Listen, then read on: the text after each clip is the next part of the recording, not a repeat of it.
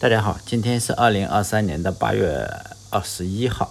这一期呢，我录一个第四百零八期吧，忽然呼应电台的第四百零八期。这一期的题目呢，叫做“未来七百种编程语言是什么样子的”。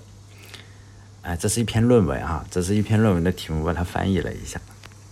嗯，并不是我预测的哈。在这个正式讲之前呢，就是我现在写了一本书哈，就是写 Java 的，这并并不是未来七百种样子。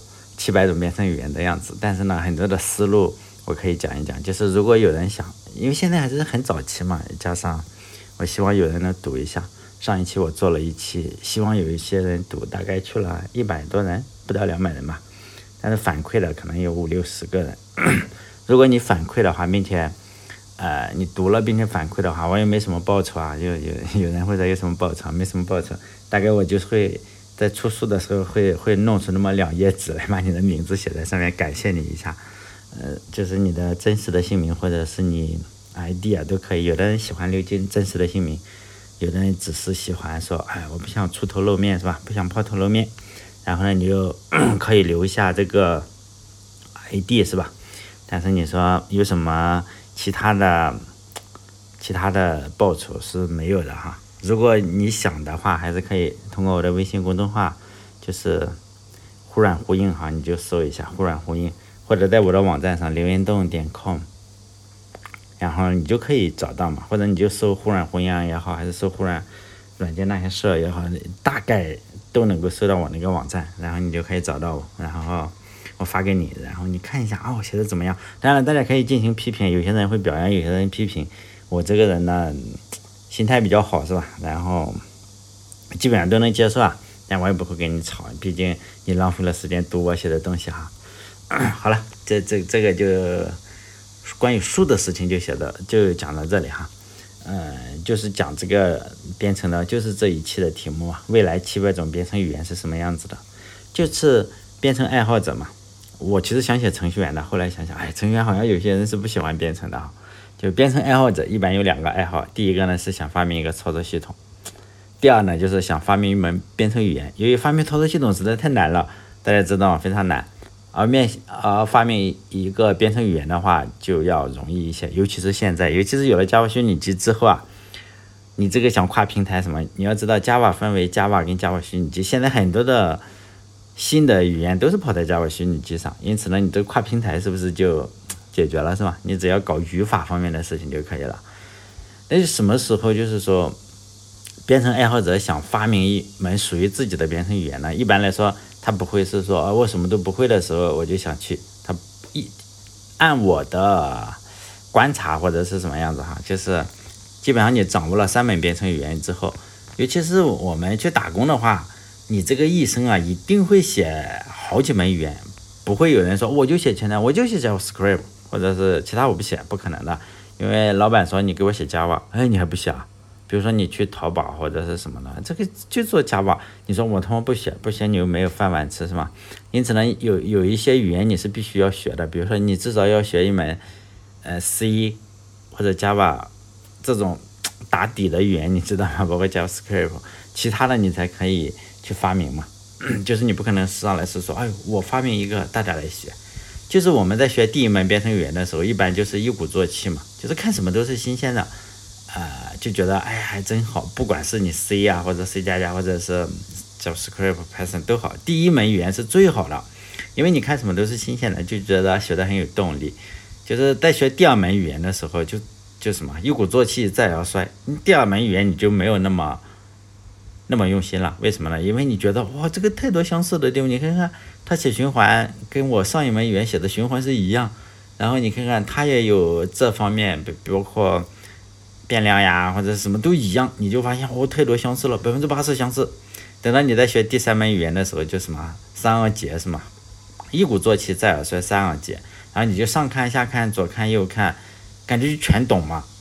你就觉得我我都会啊，都真的是都会。尤其在学一门语言的话，你就觉得这么简单哈，发明一门编程语言真的很简单。就是说，要不我就发明一本一个好了，就是让别人来学。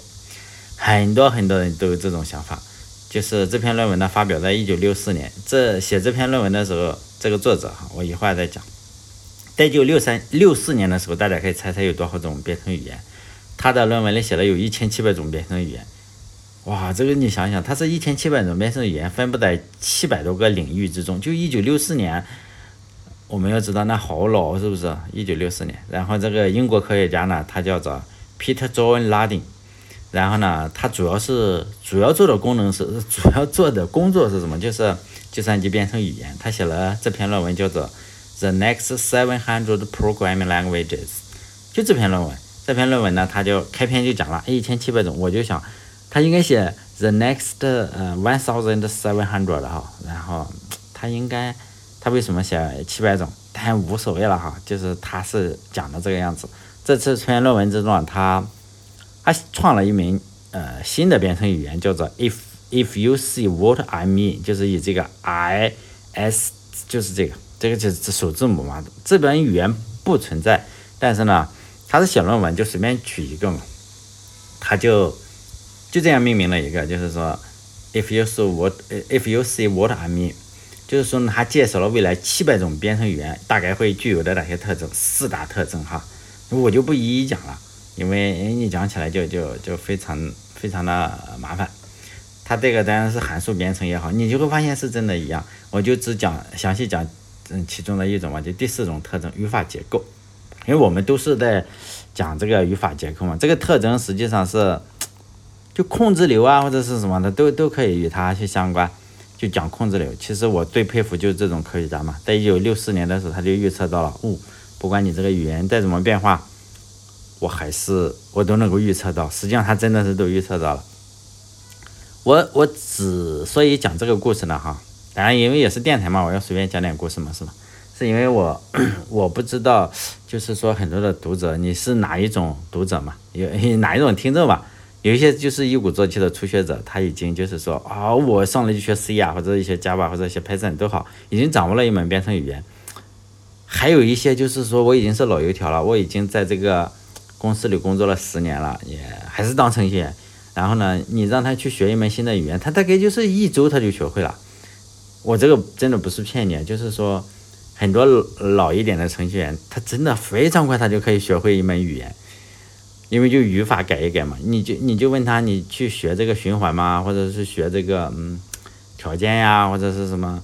他不学，为什么？因为他以前就会了，而且呢，这些都不大会变化，真的是不大会变化。你不能说他啊，你学的真快，不是，他都是一样。比如说他第一门学的是 C 语言的话，他学 Python 就会很快。你即使第一门是 Python 的话，那你学 C 的话可能就慢一点点，但是也不会慢的特别离谱。为什么？因为他很多的。就是语法不一样，但是它整个的思想是一样的。你你就那几大块嘛，它基本上还是一样的。就是我就不知道读者，嗯，这个听众啊是哪一种啊？就是你是第一门编程语言呢，还是很多很多门了？比如说我对结构化编程，哇，非常的熟悉，烂熟于心，是吧？就天天就想着下班没事就发明一门自己的编程语言，这个道路上，当然不管。不管呃你是哪一种啊，但是我希望你都应该清楚，就是结构化编程也好，或者是控制流也好，就是未来的七百种编程语言，实际上未来可能有七万种，我认我认为它仍然是这几种，就是说它是这个七万种编程语言的核心之一。对于上面的这个提到的论文，实际上我希望大家去看一下嘛，就是呃 The Next Seven Hundred Programming Languages，就这篇论文你可以下载下来看一看，是吧？就说呢，希望这个故事，我就讲这个故事嘛。为什么啊？每一个编程爱好者在人生的某个阶段，你就会想发明一门编程语言，原因就是不难的，因为啊，这个这个你就会学多了之后，你就会发现编程语言真的是非常平常，真的是非常平常。所有的主流语言语言，我还是讲了第四点啊，主流语言包括 C 啊、C 加加、Java、Python，我能想到 Go 语言或者是 PHP 都支持着。呃，控制流上都支持这三种嘛？一个是顺序结构啊，一个条件结构，一个循环结构。每个语言有没有说我不支持？没有是吗？都支持。条件语言条件结构的话，可能就那几种，if else，或者这这怎么搞哈？switch。然后循环结构可能就多一些，for 啊，do while while。然后后面的话，你看看 Python 啊或者 Java，他们都有自己的创新，叫 for each。哎，for 什么什么 in 什么啊？for in for each，它增加了几种。就是在这这方面增加了这种。Ruby 的话也是什么什么，哎，我把这个关键词放在后面好不好？就这样，就是说增加一些细枝末节的一些小知识，你就会发现，啊，我在书里实际上是考证了一下这个呃这个所有的这些知识呃这些来历啊，就由来。你说为什么会有这个分支啊？分支结构，分支结构是谁搞？谁谁第一次引过来的？嗯，我不知道未来的书会怎么样。未来的书有可能觉得，啊，其实我我并不能控制所有的哈，有有。就是说，能能删我书的还是有有很多的。就是说，如果有的话，实际上是没有的话，我就发在公众号里哈，就出版之后再说。就是我考证了，就是说条件结构啊，或者循环结构的来历，呃，有哦，说实在的，我很少见，就是说，就是找这种犄角旮旯的知识去考证的人，实际上。我是其中之一吧，就是你就会发现考察这种的话，你一定一定会追到其中有一个语言叫做 LGO。L 我就讲一下故事吧哈，因为也是讲故事了。就是以前的时候，包括你是，呃，汇编语言大家都知道啊，每个机机器人都有自己的汇编语言。然后 Fortran 的话，Fortran 语言的话，那时候确实是很早，但是呢，它是给 IBM 的七零四做的。你就会发现惠普说哇，我也想用这个 Fortran 行不行？IBM 肯定会。给你制造点这个麻烦，就是说我我是卖机器的，是不是？以前的时候是这样，就是我机器特别贵，呃，程序员跟这个语言都是附带的，知道吗？大家跟现在不一样，就现在机器比较便宜，你在闲鱼上买很便宜就可以，想学编程的话就可以买一台机器。但是呢，软件会比较贵，现在真的是软件比较贵。以前的时候不一样，以前的时候是机器太贵了，但是我给你附带一。一套整个的编译系统什么，那个是免费给你搞或者提供什么服务，现在就慢慢的呃改了嘛，就是在这个成，但这主要是成本。你以前的话造的话，可能就是成本上是有很大的问题。呃，现在的话你程序员烂件嘛，九九六，妈程序员一万块就雇好几个，是不是？你只要敢那么恶心，确实是可以哈。就是说，现在情况已经发生改变了，就是我们。在某个阶段，就是在这个在在某个阶段嘛，我不是说现在，就在某个年代，比如说一九六几年或者哪个年代，科学家慢慢的意识到，哦，这个程序实际上是可以是通用的，我可以跑在惠普的机器上，也可以跑在 IBM 的机器上，也可以跑在其他任何的，比如说呃商业公司的机器上，这样的话是不是更好了？这是一种内在的需求，就是。大家能理解哈，这是内在的需求。好像现在我们有一种需求是最好有一个世界语，完我们就可以不用学英语，不用学什么，大家都学那个就好了。但是很难办到。但计算机上是相对容易比较办到的，就在某个年代，大概是一九六几年，我忘记了哈，以后大家可以去查。我在书里是写了，但现在我又忘了。就是他有两个团队嘛，他们就发现了我们要对呃所有的机器啊都要做一种语言。就是是德国的团队跟这个美国的团队一起去做嘛，他们就说我们提，呃，就是说我们一定要搞一下啊，把这个语法都给搞清楚。于是呢，就是呃，德国的团队有五六个人吧，然后美国的团队是十三个，然后他们就每个每个提供了一份这个材料。这份材料呢，你是德国的肯定是德语写，然后。英国的肯定是英语写，但我们应该知道的是，英语是世界语言，是吧？就是你会德语，那个科学家你应该是会英语的，是吧？但是反过来并不如此。比如说美国的科学家他不会德语，但德国特别厉害的科学家应该会英语，包括现在我们也应该是这样。就像是，呃，很厉害的科学家是不是在中国？你中国的科学家你也会要会英语嘛？大家能理解这个啊？你不可能说美国科学家非常厉害，他要会中文，这个就。不太常见，因此呢，他那个德国的整个提出的这个意见，然后就要翻译成英文版。结果呢，他翻译的时候，他整个的，哎，第一段吧，哈，就写到现在就是，呃，我们经常在电视上听到时间紧，任务重，你让我翻译呢，再加上又没有机器学习，因此呢，翻译的是有错误跟疏漏，就这样，然后呢，还是翻译了，你就会发现。哦，翻译是翻译了，你你是不是要应该把这个原本的德文版也要保存一下，是不是？但实际上他没有保存，结果只剩下了翻译本。结果呢，你现在考证很多的这个，比如说 if else else 是谁提出的？应该是德国某一个人提出的，哎，后来也有人传闻，但是不知道哈，这个真的是不知道。包括现在我们是 if else 或者是 switch，这些都是谁提出的？如果在德文版那个版本提出的话，我们很难确认。但是在就是美国这个十三人团队提出的这个的话，呃，他们搞了好几年，还搞了两个版本，一个是哦，对对对，一九五八年到一九六零年，为什么呢？哈，因为他出的这个语言。是 Algo Algo 五八跟 Algo 六零，也就是说五八年到六零年，在所有的科学家，我说的这个所有的科学家，大家要知道，就非常多科学家吧，他们会提各种的意见，包括麦卡锡啊，包括呃非非常多了哦，我不能一一去列举，就是很多很多的人就会说，哦，这个 for 循环应该怎么写，然后这个 while 循环应该怎么写，这个条件判断应该怎么写，就跟以前是非常非常的不一样。然后他们就会提出各种各样的、各种各样的问题吧。然后呢，最终呢，他们形成了一个语言，就是 Algo，Algo 五八跟 Algo 六零。谁写的这个编译器呢？就是荷兰科学家，就是 DJ 克斯拉是吧？或者是什么都是。嗯嗯，我忘了，反正那个做图论的时候，我们天天去做，他也获了图灵奖。你就会发现这个。在图灵奖，如果大家去看的话，你会发现是有一些发给这个编程语言的，其中呢，比如说 C 语言跟 Unix 这两个人发发发了一个，发了一次哈，还有一个是什么？就是我也忘 ML 语言，ML 语言发了一个，就是仅仅语言的话，你比如说你造出了 Python，你造出了 Java，你说你有没有可能获得诺贝尔呃图灵奖呢？几乎可能性是为零，为什么呢？你要有创新啊！你只是做工程的话，基本上是不可能给你发这个奖的。而且图灵奖不像是诺贝尔奖，诺贝尔奖可能会发给你个三五三个人是吧？哈，但图灵奖基本上就是一一人一个，很少有两个人的。像 C 语言是特殊啊，C 语言很多并不是 C 语言多厉害，而是 Unix 非常厉害，所以他同时发了两个。但是有一门编程语言发了三个半，这个很厉害。他并不是发了三个半，就是说我。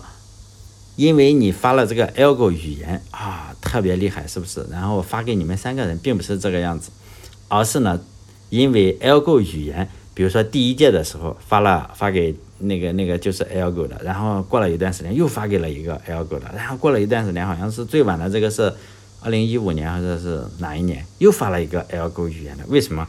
因为这个语言实在太厉害了，这个语言本身没有被大规模的流行，但是呢，它。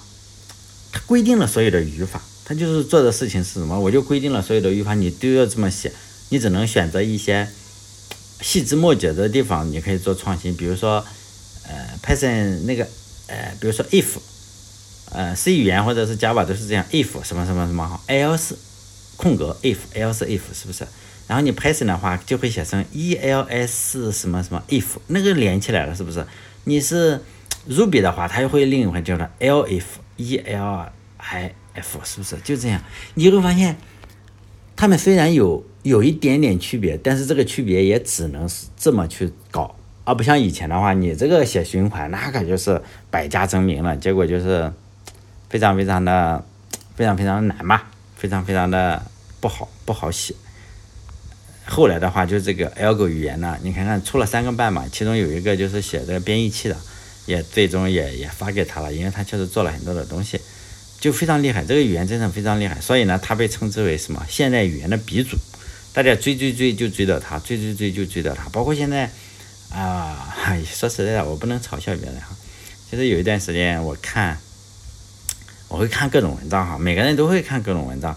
就是有一个，我也不知道他是谁了哈，反正就是写 Go 语言，他就夸 Go 语言有多厉害嘛，就是。大家一定要知道这种情况。如果一个人他拼命的夸，把一个语言夸的非常的就是就是完美，那他基本上是个菜鸟，真的是不骗你，基本上是个菜鸟。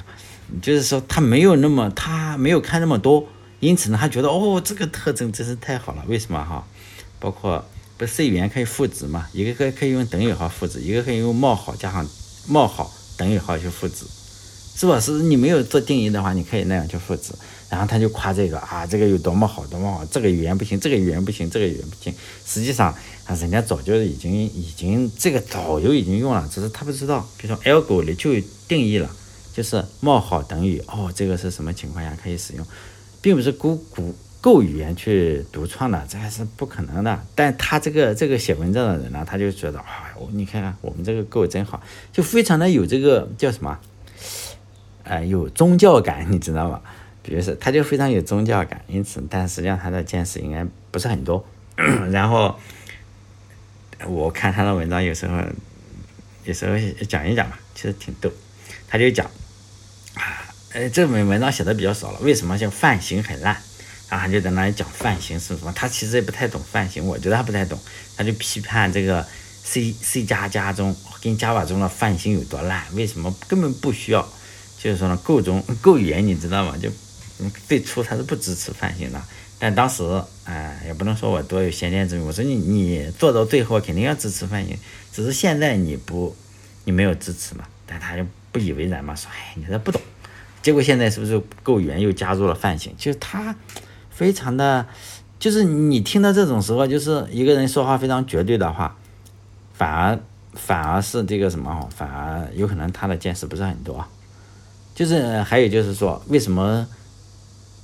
呃，写这个，很多人就觉得啊，你写的不好，就够语言。包括比如说，我有时候会批评一下给我，批评一下 Java，就是很多程序员心中都会觉得啊，这个设计真的很差呀。就这样，哎，我要自己写，自己写一个语言，就可能就是钱钟书说过的那种样子嘛。就年轻的时候总把创作的冲动当做创作的才华，是不是？然后呢，就有海量的编程语言，可能现在不止未来的七百种了，可能未来的七万种。因为现在有七万种编程语言，也许是有可能。我是说能能够跑起来，但大部分人跟我上两期写的那个引述的人家一样，大部分的编程语言，百分之八十到九十的编程语言，可能一生就是他自己在用，就这样。那你想让人编程语言火是非常难的。当然，我也试图做这个，每个程序员都试图做，我试图做也真的是，呃，不算什么奇怪了。但是我还是想讲讲我的故事。哎，我也希望大家，就是听听当笑话也好，是吧？就每种编程语言不是都都有自己的语法吗？当学习编程的时候就会很苦恼，就这么多语言，你就觉得哦，为什么学就学不过来嘛？当时我是在学 C C 加加，因为我是先学的 C，后来又写 Python 啊，写 P 啊，反正各种各样都写。直到呢，我碰见了 C 加加，那时候就觉得哦，C 加加真的好难，对我来说到现在也很难，因为 C 加加的技术点实在太多了。有一天。我就坐在那里，就想，哎呀，老是看书也不行啊，我得找点别人写的东西过来看一看。然后呢，就就那时候没有 GitHub，而是叫 SourceForge，SourceForge 上乱逛嘛，你要找一个人家用 C 加加写的项目来看一看，是不是？然后呢，就找到了一个项目，叫做 GCC 一个杠 XML。嗯，就是我要讲这个项目之前，我其实可以讲一下它大概的背景。就在一九九九年的时候，那时候我上大学哈。其实我年龄很大了，就是美国有一个机构啊，叫做美国国立卫生研究院，他要做一个项目，这个项目就是把人体数字化。人体的数字化怎么数字化？就是把人啊切，嗯大家知道切片嘛？就是你的死人活人不行哈，大概就是说，啊，他会找一些遗体捐献的，然后切成什么零点三毫米，就把人啊从头到脚切成零点三毫米左右的切片，就是然后拍照嘛，你就切完了片。你说是不是切给海底捞那种切片？我没见过，说实在，但是人家这个项目到现在你也可以去找，确实是切片，然后用高清摄像机啊去拍它，就是切了这么一片，说起来很恶哈，不过确实是这个样，就是你用高清摄像机拍摄之后，然后你重建整个人体嘛，就这样，就一个男的，一个女的啊，这个是因病去世的一个女的，男的已经建好了，这个项目就是说你把这个高，因为它要高清摄像机嘛，从头。可能就是骨头，他每个都要切过。你说用什么切，我也不知道，应该不是用刀，他们用什么切我不知道哈。这个项目就是每个人体大概的数据是六十五 G。你要知道，在一九九年的时候六十五 G，一九九九年的时候啊，硬盘啊，就是比较大的硬盘的话三十 G，就是你要三十 G 就要一千五百块这样。我买了一个二十 G 的九百多，我记得特别清楚，就是说。你那时候就觉得六十五 G 哇海量数据，但现在你要 现在的话，你要知道，哎，我一部一部电影是不是就是六十五 G 啊？就不一样哈。你不要觉得这个特别小，就 就是说它每个数据都很大。为了处理这些数据啊，然后研究人员就不是就用 C 加加写写项目嘛，最终产生了多少？就一百六十多万行 C 加加的这个代码，就去整个的处理它，然后这些代码就不能叫开源，就是美国各个大医院什么都在用嘛，就增加功能啊。你用了，它是美国国立卫生院嘛，叫 N N I H，就这个地方，然后很多的其他的机构也就不停的在用。然后你就会发现，哦，他是用 C 加加写的，这他妈好难是吧？后来的人就，大家喜欢用简单一点的，就用 Python 啊，Python，Python 实际上是可以跟 C 语言跟 C 加加去交互的。然后他们就说扩展，我们用 Python 做，结果直到有一天你就发现崩溃了，为什么？它交互在一起啊，Python，Python 有很多很多的代码，然后 C 加加也有很多很多的代码，最后就这个项目就没法维护了。他们就想一个办法说。哇，我们把 C 加加完全转化成 Python 好不好？如果是一万行代码，或者是五千行代码，或者是两万的话，是不是你找一个人花一段时间就可以做完了？就手工做嘛，你就改写就可以了，是吧？但是这个 C 加加代码有多少？有一百六十多万行，就工作量肯定非常非常大。他们就想，哦，我们这太痛苦了，是不是？那有没有办法把这个 C 加加代码写一段？呃，就是写一个程序，然后用 C 把 C 加加代码转化成 Python 不就可以了？是不是？是不是这是个天才的想法？于是呢，他们就有了这个项目。项目的最初的名字就叫做 GCC 杠 XML，现在当然呢已经改名了，叫 Cast XML。大家还可以去搜哈，有兴趣的话，你可以到 GitHub。以前的话是在 SourceForge，现在已经在 GitHub 上。它的项目的目标是什么？你有 C 加加代码，我就可以给你转换成 Python 代码。因为当时我已经学会了 Python。嗯，那时候我学 Python 的时候，才一点几了，现在不是三点零了，是吧？就是我已经学会了嘛，学会了之后，就了解，那我就给，你想想，我已经学会了 Python，然后我再学 C 加加，我学不懂 C 加加，我是不是？你想一想，就相当于我可以转换一下，是不是？把 C 加加转换成 Python，或者把 Py 我写一段 Python，然后转换成 C 加加，然后你是不是就觉得，哇，就大体了解了其工作原理，是吧？整个工作原理就是这样的，它是什么？就你有 C 加加代码的话，我可以用它这个 Cast XML 对 C 加加代码进行一些处理，生成什么中间状态的代码，然后呢，根据生成的这些中间状态的代码，然后呢，他又写了一个 Python Python XML，然后再转化成 Python 语言代码。当年我是比较孤陋寡闻嘛，一直学不好 C 加加，因为 C 加加的就太难了哈。但后来的话，我就一直写 C，那现 C 加加也写，但是写的 C 是最多的，写 Java 其次。嗯，就 C 加加对我来说还是有点难，因为，可能比较笨是吧？有人就看到的话，哎，我就直接可以把 C 加加转化成，当时我是这种感觉，哇，我直接可以把 Python 转化成 C 加加，还可以把 C 加加转化成 Python，就直接就惊呆了，我就就是觉得非常的 非常厉害是吧？我就因为当时是学生嘛，你学生是不是有无穷的时间？我就写一段 C 加加代码，然后再把它转化成中间代码，再看看中间代码，整个过程就就很开心啊，真的是很开心。就在查看中间过程的中间代码的时候，我就意识到了这样一个问题，就是从道理上来讲，你根据这些中间代码，C 加加它不只可以转化成 Python 代码，是不是？你只要写的足够的精巧，比如说有一些有一些 C 加加上，比如虚函数或者是什么呢？Python 没有对应的，你就不用它，就就巧妙的避开其他语言中不存在的一些特征，C 加加实际上就可以转换成任何代码，是不是？对吧？就是这样。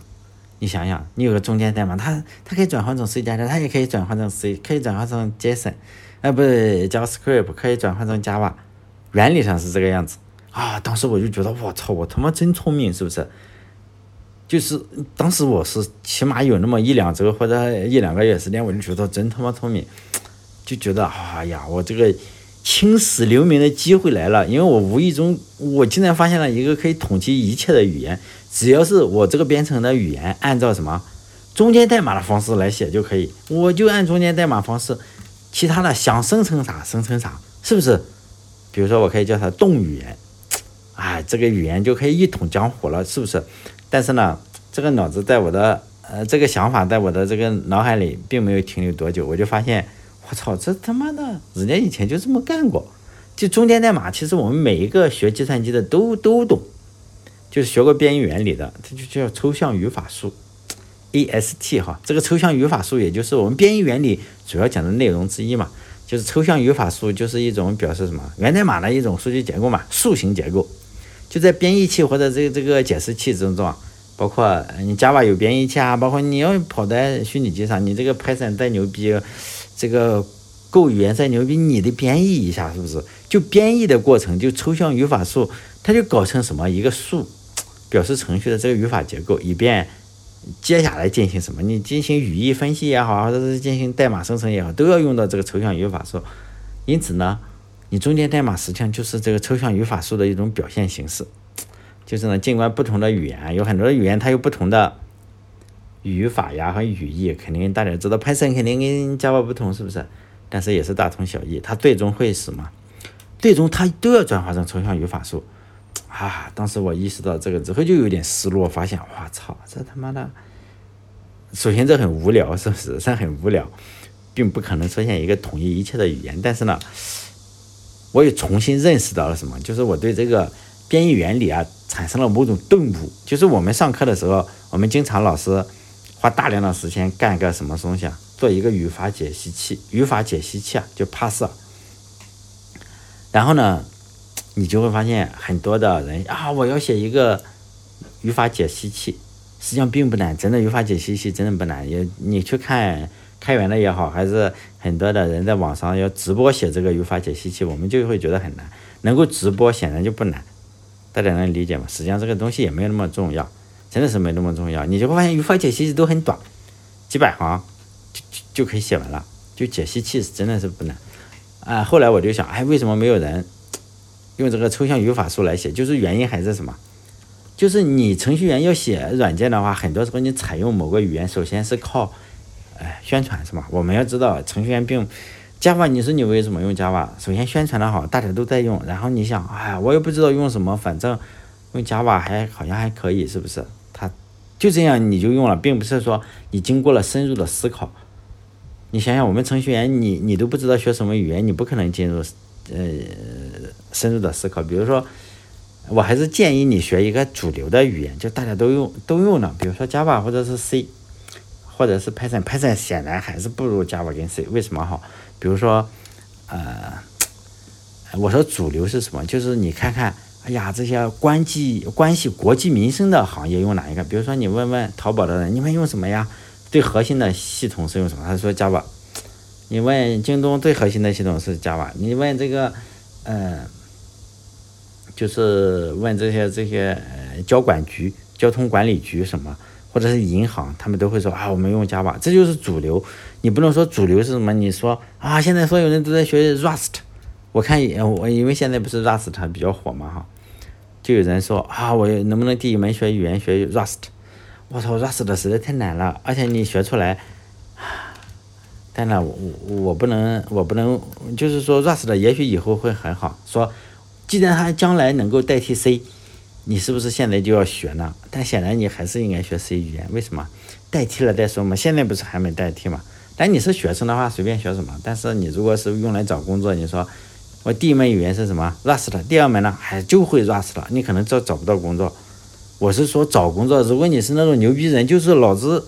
给人创造工作的那是另说，我是说大部分就是你还是要去打工的话，你应该写上就是，呃，符合市场的 市场需求的这些工作哈，就是说你还是要学一门，呃，这个的。当然我这种就是说比较保险的一种建议，你如果说我就是学 Rust，或者是就是学冷门一点的，哇，那那你你可以学啊，真的是可以学，你学 Ruby 也好，比如说我就会 Ruby 是吧？但是我是。等到第六门或者是第七门语言学的 Ruby，但是你第一门学的话，我都不知道你去找找去哪里找工作。说实在的，真的是这样。就是不管各种各样的语言会是什么样子，他们最终啊都会产生一个语法解析器的东西，就 AST，啊，就是啊不不语法解，这叫什么？抽象语法树，抽象语法树叫 AST 是吧？就是为了能更高效的，就是说写编码呢。大家是用什么？我不会用这个，而是用更接近人类语言的方式。你就是越来越接近人类语言，程序员就越喜欢，知道吗？并不是抽象语法书，抽象语法书交给其他的东西去处理，就是因为越接近人类语言，就要不说，哎呀，我要不要用中文编程也很好，但是现在没有好用的中文编程。你如果同事中你去了外企，你有一个外国人怎么办？是吧？你有或者你就是去到外企，你去微软，你说我们用异语言学，那那是不是很崩溃啊？是不是？就是说呢，这是不行的，还是用英文是吧？就这些语法，语法一定要接近，越来越接近常规越好，是吧？比如说。像现在我们说中文啊，跟两千年前说中文肯定不一样。写现在不写白话文吗？你看看司马迁写的，孔子写的，是不是崩溃了？司马迁假设还能你读的话，能猜个八九不离十的话，孔子是不是基本上猜不大出来？包括后来的人给孔子的那个，后来的人就读不懂孔子了，太简略了嘛。你写个春秋，后来的人一看春秋，哦，是写春天跟秋天嘛，因为里面的东西都读不懂，然后就左左氏嘛。左丘明就写了一个春秋的注释，现在我们你拿左丘明给春秋写的注释呢，我们也看不懂。就现在的很多的编程语言就这个样子，就出于这种情况。比如说你拿个汇编来，你拿个 Fortran 来，你拿个 COBOL 来，是不是它很很伟大？但是我们不会是吗？就是就是我说你你还是要学主流语言哈，就是别那么。为了找工作，你说不是找工作，或者是不是为了赚钱，那那那是可以的，是吧？